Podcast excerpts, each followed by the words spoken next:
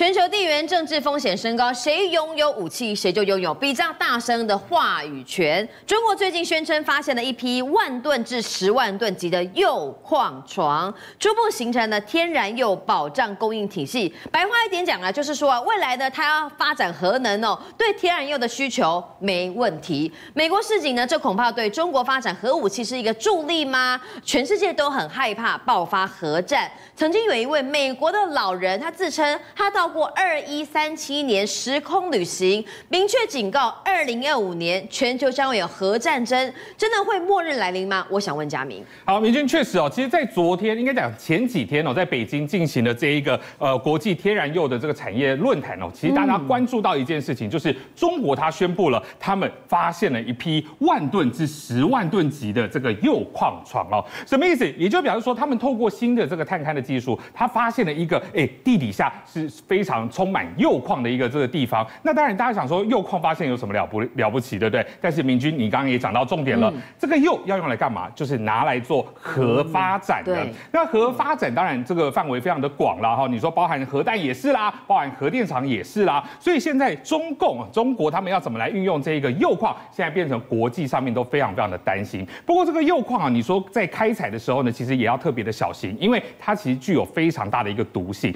那其实中国其实最近。在近半年吧，就是铀矿是比较少在开采的。不过就在上个月发生一个很奇怪的事情，包含在内蒙古，另外包含在河呃在华北地区，包含像是北京也好，天津也好，哎，医院里头通通都排满了人。你看那个画面，你看所有人到医院里头都在排队。是流感吗？不是，因为大家都开始有点哮喘，你知道吗？就呼吸呼吸不太过来这样子。集体的哎，集体的。你说一两个这样，或者是几十个那也就算了，但是问题是每一家医院都像我们画面上看到这样的，就是这么样的多人。那当然，就这个东西在引引起民众反应。官方也做了回应，嗯、官方说什么呢？官方说啊，没有啦，这个叫做雷暴哮喘，什么意思？哦，就表示说，哎，你下完雨之后啊，打雷，那那个雷的这个闪电，这个震动会导致花粉飘散出来，所以才会出现这么多人就是身体不舒服。嗯、可是民众看着会觉得说，哎，我本身也没对花粉过敏啊，啊，又不是说以前不下雨，以前下雨我也没这样子啊，嗯、那怎么会突然这么多人身体不舒服呢？那这时候知情人士就讲了，讲说为什么大家会不舒服，就是因为啊，在附近的这个铀煤矿不当。的开采，所以表导致呢，它有一些烟啊，或者是这个铀的元素透过煤矿是散发出去，流到各地。你知道这非常的毒哎、欸，这很可怕、欸。你知道像这种哦，如果说铀铀二三八哦，这种这种这种物质哦，它的半衰期是四十四亿年哎、欸，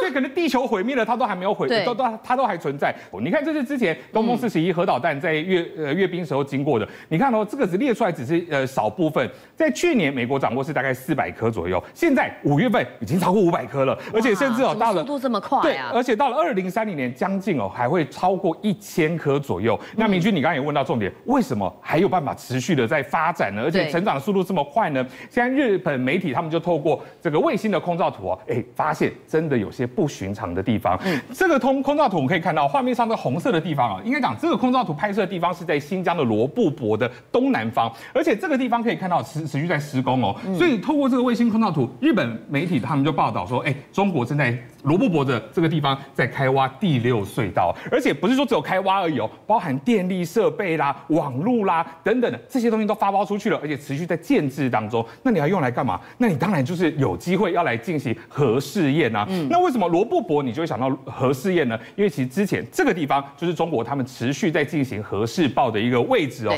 你看，中国从一九六四年开始就在罗布泊的这个西侧进行核试爆，而且三十二年间呢进行了几次？进行了四十五次。嗯，它不是说只有哎地底下这样核试爆，地面也核试爆，甚至还开飞机啊去空投这个这个这个核弹哦，就是来做一个试爆的一个实验。那一直到一九九六年，当时哦是因为联合国通过了这个全面禁止核试验的这个条约才暂停。不过明君你要知道，这个条约看起来感觉是禁止各国说哎你不可以再做核子武器的这种试验了，但是其实这个条约时至今日都还没有生效哦，所以等于说表面上做核试爆还是可以的。对，因为哦这一个呃这个条约当中哦其实有四十四个国家，但是只有四十一个国家签署，要四十四个国家签署才才算通过，但是还有三个国家还没有签署，所以现在看起来明着来看，好像哎，呃，这个我有同意这个全面禁止核试验的条约啊，但是其实说实在，明着说不行，但私底下好像大家都是按着来哦。对，因为你看中国当然是现在不断的看起来持续有在发展这种核弹的一个呃动作，但是美国看在。眼中，他们不紧张吗？当然紧张，因为美国虽然有一千多颗的核弹，但是很多都是超过五十年了，所以他们当然也要想办法再发展。所以 CNN 他们就透过卫星空照图去比对，发现其实包含美国、中国、俄罗斯，通通都有持续在这个进行核核子武器研发的一个部分。可以看到这是内华达州的一个空照的基地哦，这个是在二零一八年，你看看起来还是荒芜一片，对不对？但是到了二零二三年，哎，周边的一些设施已经陆陆续续盖起来了。嗯，所以现在透过这种卫星比。对你，所以就说这三个国家可能都还有秘密的在进行核弹的装备竞赛。所以美国说中国偷偷进行核弹的这个发展，其实美国自己也是按着来了。大家就担心哈，你的武器比他慢，能的武器比他少，可能话语权就比较小声一点点。可很担心，到底会不会世界上面发生核爆？我们都不乐见，因为核爆是非常可怕的人间惨剧。但是之前呢，有一个美国大兵，他自称呐、啊，他来自于未来，他应该说去过未来再回来。他说，二零二五年。全世界会发生核战，那有多可怕？对，确实大家都会觉得说，二零二五到现在滴答滴答倒数两年了。对啊，就两年。那这个人到底是谁呢？他其实是一个退伍的美军，他叫艾尔比勒克。那他宣称他是从二一三七年回到现代。为什么说回到现代呢？因为其实他并不是说，哎，他生在未来，然后就是回到过去。没有，他其实是在这个一九二三年就出生，到过未来之后再回到现代。那就市井告诉大家说，二零二五年有可能发生全球性的一个核战争。不过呢，当他告诉大家说，为什么我会从未来回到现在？大家会觉得说，他讲的理由让他觉得说，嗯，好像可能真的有这件事情哦。可信度。对，为什么这么说？因为他说他是从这个费城实验当中是因此回呃来去到了未来哈，就二一三七年这时间。那当然还是跟他讲一下费城实验啊。费城实验它是在一九四三年的时候，美军秘密进行的一个实验。那其实他们基础是概念是在于说，他希望透过这些。呃，科技的一些力量，让船只能够凭空来消失或凭空来隐形的一个状况。那在一九二五年，爱因斯坦就提出了，包含就是你说包括电磁力学啊，然后还有引力，你只要中间有所变化，那让物理的状况就会有所改变。那那个时候，他们第一时间找到谁？找到了特斯拉，因为你讲到电磁力学最强就特斯拉嘛，对不对？对。可是特斯拉做了很久做不出来，好，而且是在一九四三年一月份就过世之后，就由爱因斯坦，哎，你自己提出的理论，你自己来弄应该可以吧，对不对？所以他们当时就在费城这个地方呢，找了一艘这个驱逐舰，好，就是埃德里呃埃尔德里奇号哈，来当做实验的标的。结果你看画面上这样，这艘军舰竟然就凭空的。开始出现震动，然后一道绿光、绿色烟雾之后亮了，闪了一下，船就不见了。而且船不见之后呢，它出现在哪里？出现在六百公里外的另外一个军事基地。哎，出现一下下之后，移动哎，大概不到几分钟时间，咻一声又回到了这个费城的这个港口。所以大家觉得说，哎。第一时间你看，你会觉得说，哎，这一个驱逐舰凭空消失，那我真的实验成功了，它真的达到隐形的效果了。后来发现没有，它是瞬间移动了。但是哦，其实哦，这这一个比勒克刚刚讲到说，这一个呃到了过去的这个人，他说他参与了费城实验，他不是说只有参与计划而已哦，他当时在哪里？他当时就在这个凭空消失的船上面，船上面。所以他说当时哦，在启动了这一个呃实验的机器的时候，船只开始大量的震震动，而且开始不断的发出光芒的时候，他觉得非常的害怕，他就不太对，所以他就从船上往下跳，跳到海里头去，结果没想到这个一跳啊。不是跳到海里，是跳到时光隧道里头去了。嗯、所以他当时他这种醒来的时候，他发现他已经不是在所谓的一九四三年，不是在这个驱逐舰上，更不是在费城的这个港口的海里面。他人在哪、啊？他出现，他发现他是出现在二一三七年，他是在一个医院里头接受治疗，而且他在接受治疗呢，在医院总共住了有六个礼拜这么久。也就因为这六个礼拜，他开始了解了从这个一九四三年他凭空消失之后到这段时间，地球发生了什么事情。对，他到底看到什么？他点出几个东西。第一个，他说中国跟俄国好会联手跟欧美发生战争，而且部分美国城市被摧毁。哎，其实说在，你看第一句话，对比现在，哎，好像蛮有机会的嘛，对不对？中国跟俄罗斯就是很好嘛，那欧美发生战争也是很有可能。那另外第二点就提到，就是说，哎，二零二五年刚刚讲过发生第三次的核世界大战。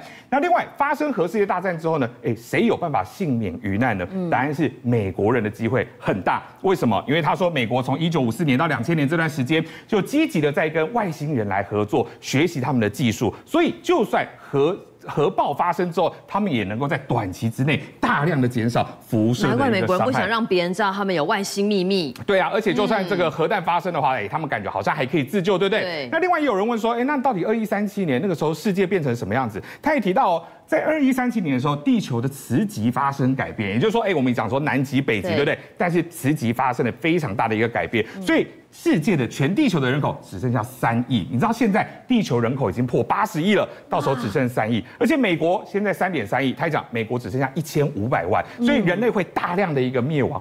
但是呢，他也讲到说，他不是只有在二一三七年，他其实也中间因为不知名原因一再一晃眼，突然又到了另外一个时空，到了二七四九年，这个就跳得更远了，对不对？对，他说当时哦，这个地地球哦已经大家要发挥一点想象力。他说除了地表的这个城市之外呢，也有一些是透过反重。力的这种这种装置跟理论出现了这种漂浮在空中的浮动城市，而且呢，到时候大家好像我跟明君，我们不用这样对话，我们透过心电感应，我们就可以进行沟通。所以跟观众也可以用心电感应。对对对，大家有什么有什么想法，都可以透过心电感应让我们即刻的知道。所以你看啊，当时他这样讲，大家觉得不太可思议，对不对？那当然，他从二七四九年之后回到二一三七年，最后回到了地球上的一九。八三年还回得来哎，对，还回得来，而且回来的时候跟他当时消失的时候差了四十年这么久，所以你会发现，哎，他感觉哎，出生到死亡这段时间隔了很长一段时间。那出现在一八呃一九八三年呢，他是出他醒来的时候是在哪里？在美国纽约州的长岛蒙托克的地面上，哎，这三个字就很关键了。以前我们在节目上也讲到蒙托克计划，它主要是针对包含这个时空穿越，包含这一个呃这种控制呃意志的一个训练的秘密的实验，他当时。一九八三年回到了长岛蒙托克这一带的军事基地附近的时候呢，他也参加了蒙托克计划。那这个计划在一九八三年就告终。那到到一九八八年的时候，开始公布了包含费城实验、包含蒙托克计划的一些种种的一些细节，才让大家知道有这些计划的内容。那而且追到他在二零一一年就已经过世了，所以他上述讲的这些话，他都没办法再改变了。到底二零二五年，我们当然不希望，但是会不会发生？核能全球性的核战争，可能大家都要特别留意。嗯，从俄乌战争到以哈战争，凸显世界强权呢在背后角力战的痕迹吗？哈马斯的海外领袖呢，他最新发表谈话说，呃，都他是中俄啊都从突袭以色列的行动当中有获益，尤其北京很有可能会考虑对台湾实施类似的攻击，让台海局势又受到国际关注。可是说真的，中国有办法复制哈马斯战术？攻打台湾吗？大家存疑。以哈战争会不会变成区域大混战？可是现在大家要担心的，美国又在派出了快速反应部队到中东。我想问玉峰，现在中东的战事有没有已经升到了最紧张的边缘？对，其实地球上面有几个火药库，现在包括是以巴已经炸掉了，然后呢，乌克兰跟俄罗斯原本以为只要打一个月，现在达到第十六个月，那也炸了。现在大家都最担心的就是南北韩，还有我们台湾海峡，台海的。趋势呢，大家也都非常的紧张。那么，哈马斯的这个海外领袖叫马修尔，马修尔就讲了一件事情，他说呢，现在阿拉伯人给世界上上了一堂什么课？大师课，就说呢，在过去来讲的话，以色列一直仗着自己有美国的盟友，还有尖端高科技的武器，所以呢，北打叙利亚，南压加沙，感觉上就是一个国家，蹦蹦蹦蹦，四五个国家打他都打不赢，几次中东战争他都是获胜者。但是呢，哈马斯。这一个团体呢，给大家上了一个大师课，代表什么意思？代表只要你有决心，然后呢，你偷偷摸摸的从地道或者是从动力滑翔翼，你不是说一直以来都是这种高科技战，你在这个地面上面、地面下面的话，你有准备，你也可以打一场漂亮的战争。甚至他说老共，尤其是北京呢，把这个十月七号的突袭视为良好的范例，中国人正考虑在台湾实施这一项计划。就像卡萨母女在十月十七号的时候做的那个样子。哎，卡萨母女那一天呢，是杀进去以色列乱绑人，然后乱杀人、乱绑架。哎，那个时候呢，其实他们是陆海空的三 D 作战。在过去来讲的话，以色列他在旁边做了一个什么事情？他说高筑墙，我把加沙变成什么？地球上最大的一个露天监狱。所以呢，我有这个通电的电网，我有钢哨站，只要你过来，我就逮捕你，甚至呢，我射杀你。这个过去来讲的话。话，他们认为只要把加沙给捆住，你们就过不来。但是呢，卡萨姆里他们做了什么事情？他用动力滑翔翼就直接飞了进去。因为动力滑翔翼它是低空飞行，你在这样子飞行的过程当中呢，你根本没有办法来用雷射、镭射来锁定它。然后呢，从地底下地道跑出来。绑了人就走，甚至呢特定锁定完全没用。对，这个时候呢，他玩力完全没用，然后锁定了很多外籍的这些游客，把他给抓回去之后呢，现在来跟其他的国家来叫板。对，他们认为大陆可能也会用这个方式。可是大家要想一个事情，嗯，因为他们当初呢，其实以色列跟加萨是有接壤的。对。但我们有台湾海峡，它是要怎么用动力滑翔翼？对，台湾海峡其实是有一定的距离，所以呢，其实这个东西对他们来讲的话，恐怕会比较担心的，其实是老公自己要想一想，他们有新庄，还呃新新疆，然后还有西藏这个地方，他们也是有办法来挖地道，所以呢，与其要担心大陆来打我们这边，那倒不如他们自己也要来看一下。但是呢，还有另外一个说法是大家要特别注意，两岸专家葛莱仪，葛莱仪可以说是两岸通啊，他在。对岸的关系也很好，跟我们台湾方面的关系也非常的好，所以呢，葛莱仪他的说法是有一定的一个重点，一个影响力。嗯，他说呢，其实葛莱仪他讲了一个，北京还没有要攻台，因为北京认为军事行动不成功的风险太大了。过去来讲的话，有个定调说，二零二七年是不是要做好什么？武统台湾的准备，不过这些言辞跟行动掩盖了北京领导层内部的重大疑虑，就是做不到才会一直讲，对，这样子意思。对，如果呢 可以有机会弄了，那就那就打了。但是呢，为什么要一直在讲一个二零二七年一个设定？就比方说过去来说的话，是不是他们自己也也盘算过没有那么大的一个成功率？然后呢，再来就是说呢，俄罗斯在乌克兰的溃败对习近平来说也是个警示。以前大家都认为说呢，你俄罗斯这么大一个。然后呢，你的军工又那么棒，然后呢，乌克兰这么小一个，你应该就是一个快速打击，然后那个闪电战，啪，得地两光就把它给拿下来。其实一开始呢，俄罗斯也是认为说呢，大概几天。最多不超过一个月，现在打了几个月，打了十六个月了。然后呢，在阿卡阿法阿卡迪夫卡那地方还损失了那么多人，所以现在来讲的话，其实，在乌克兰的溃败对这个大陆政权来讲也要小心，这个不一定是那么好打的。对，再来不能达成快速、低成本、成功入侵，对北京高层的政治风险相当的巨大。嗯，很多人会认为说，如果真的大陆那边最近不是李克强的事情嘛？然后呢，还有李尚福的事情，这个国防部长竟然被拔掉。很多很多的一个情况，他们会不会用外部的冲突来转移内部的焦点？没错，内部的这个矛盾。你怎么说？不管你是团派，不管你是什么团，你这个东西如果只要发生战争，大家会聚集在一起，会收缩在一起，民族主义会战胜一切。可是你要想的一件事情，你真的打算打无限战争吗？你打无限战争的话，政治风险会相当的巨大。如果你现在当权派，无限战争打下去，你是不是有这个把握？所以呢，有军事专家就讲了。接着他就讲了，其实台湾海峡最窄也有一百一十公里，所以呢，哈马斯的地道战、轻航机、飞行伞这些非正规入侵手段是派不上用场的。可是，在这一次的以巴战争，我们会看到哦，过去来讲，我们给介大家介绍一下这个东西，你看，又像是坦克车，又像是推土机，这是什么东西？这个叫 D 九，D 九那个时候是怎么样做的？他们那个时候呢，其实以色列觉得说，哇，你们这个加沙这个地方三不五时通过地道，啵啵啵跑上来，然后就绑了人，绑了人之后就走了。我们那时候怎么办呢？以色列没办法，就只好派飞机过去丢几颗炸弹。后来他们想到了，我们成立一个是 D 九，这个 D 九呢，其实它真的就是装甲的一个推土机。在过去来讲，只要是哈马斯的成员有去以色列里面绑人，在这次事情之前呢，他们就开个 D 九把他们家给铲平了。嗯。为什么他要给大家看？如果你们家有人去当恐怖分子，我就把你给铲平了。但是这一次呢，直直接告诉大家说呢，我们不打算打巷战，因为它有巷战，而且还有地道，我们就直接把你的推平。推平，没有巷子哪来的巷战？所以呢 第九就是这样做。然后呢，其实他的这个国防军也公布一个影片，这影片我们看一下，他就是故意告诉大家说呢，我们现在敢跟你打。地面部队了，我们现在敢跟你打巷战了。打下去之后呢，我们是可以层层把你包围、包围、锁定之后呢，先丢这震撼弹，然后呢，直接大军压进去，最后是活抓了这个哈马斯，而且哈马斯是赤裸上身的，感觉上就是说完全没防备，完全没有抵抗力。那么当然，这可能是单独的一个画面，可是呢，这个画面出来之后，大家就觉得说。哈马斯是不是真的没有办法来抵抗了？但在过去来讲的话，其实大家会认为说哈马斯还有一定的战力，但是一个影片一个影片出来的话，已经知道说呢，可能是打不下去。对，那打不下去的情况之下呢，以色列要不要挺？其实现在来说，非常非常多的舆论已经风向转了，认为说你打也打太久了吧？对，每个人命都是非常重要的，但是以色列不管了，就像我们刚才前面讲的。以色列要跟你打什么无限战争，这个是血海深仇，这个是跟宗教有关系的，所以呢要打下去，所以以色列。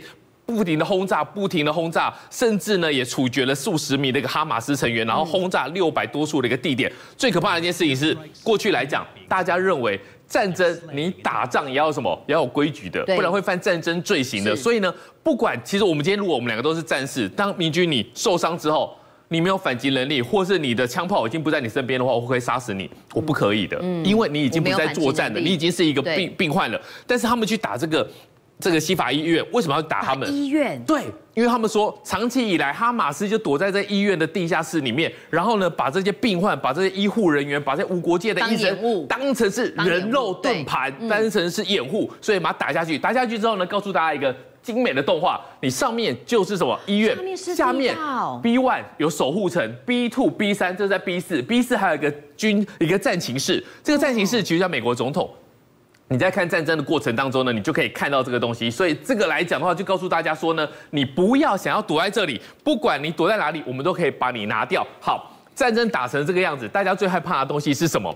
你看哦，越演越烈，大家一起打，已经变成一个中东的一个大混战了。嗯，过去来讲，大家认为说呢，你以色列是一个什么区域的一个冲突？你跟加萨，其实你跟巴勒斯坦已经打非常非常久了。可是现在来说的话，最可怕的是也门。也门的青年运动也丢了一颗飞弹，要想要去打哪里？打以色列。嗯，你会觉得也门你那么远，你打以色列，谁会跳出来？沙乌地阿拉伯啊，你这个距离大概是两千公里啊，两千公里，你敢在那边发射？从我上空飞过去？对啊，如果飞弹没飞那么远的话，你是不是我这边买拦截到？甚至拦截到可能会掉下来，然后再加上呢，现在来说的话，巴丹号，巴丹号也是一个。两栖部队的一个攻击舰，他要带这个什么远征军，也就是 Marine，也就是这个陆战队，要跑到这个地方来。哎，为什么美国要派陆战队来到中东地区？对，陆战队其实是一个真的要来打打打仗了吗？对，好，我们先来讲 陆战队一个概念是什么？其实它跟美军的海军是一个位阶平行的，但是陆战队随时可以用利用。海军的一个舰艇，然后呢，快速投射兵力，全世界只要是美军的舰艇可以到达的地方，陆战队都可以到达。但是陆战队会不会直接投入去地面作战？目前看起来还是不会，而是要做什么？要把人质赶快救出来，或者是说要撤侨。那这个东西的话，大家就想说，好，美军也来了，然后呢，这个他们以色列又要去打叙利亚，再加上了约旦，最害怕的就约旦，你们这些大哥。你们打来打去，然后你们每个人对我约旦夹在这里，我说那那你怎么办？你看到也门如果飞弹飞过了沙乌地阿拉伯，然后呢没到以以色列，最后掉在哪里？掉在约旦，我不是可以衰吗？所以呢，其实约旦他已经跟美国要要什么爱国者防空的系统，对，但是过去为什么不给他？第一个。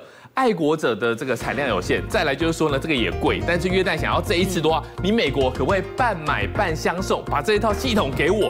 不然我夹在这中间，如果真的变成世界第三次大战的话，那怎么收拾？所以美国现在哦，已经派出了这个陆战队过去的话，代表说他就是先在旁边旁观的意思，就对了。比较像是压阵，我的这个航母打击群也在，我的突击舰也在了，就把它给扛住这个情况。界、商界、演艺界，跨界揭秘，重案、悬案、攻击案、拍案惊奇，新闻内幕、独特观点，厘清事实，破解谜团。我是陈明君，我是李佳明，敬请锁定《五七新闻网》，真相不漏网。